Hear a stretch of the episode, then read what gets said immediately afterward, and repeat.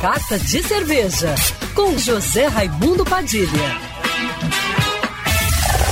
Alô, ouvintes da Rádio Band News FM Rio, saudações cervejeiras. Bem-vindos ao Carta de Cerveja de hoje.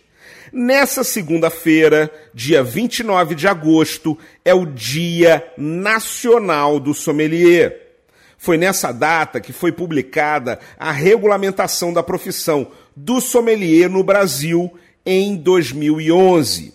E desde então, nós brasileiros comemoramos esse dia tão importante para quem trabalha com bebidas alcoólicas aqui no nosso país.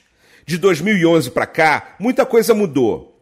Antes, a regulamentação só servia para sommelier de vinho, mesmo já existindo a formação em sommelier de cervejas desde 2004 no mundo, com a primeira turma na Alemanha, e desde 2010 no Brasil.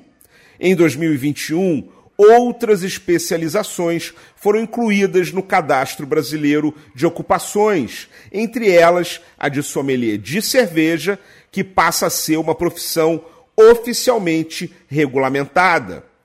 Um grande sinal de que o mercado de bebidas alcoólicas está se profissionalizando na mesma medida em que a produção de bebidas também está se modernizando. Tenho muito orgulho de ser sommelier de cerveja há mais de 10 anos e ter presenciado todo esse crescimento.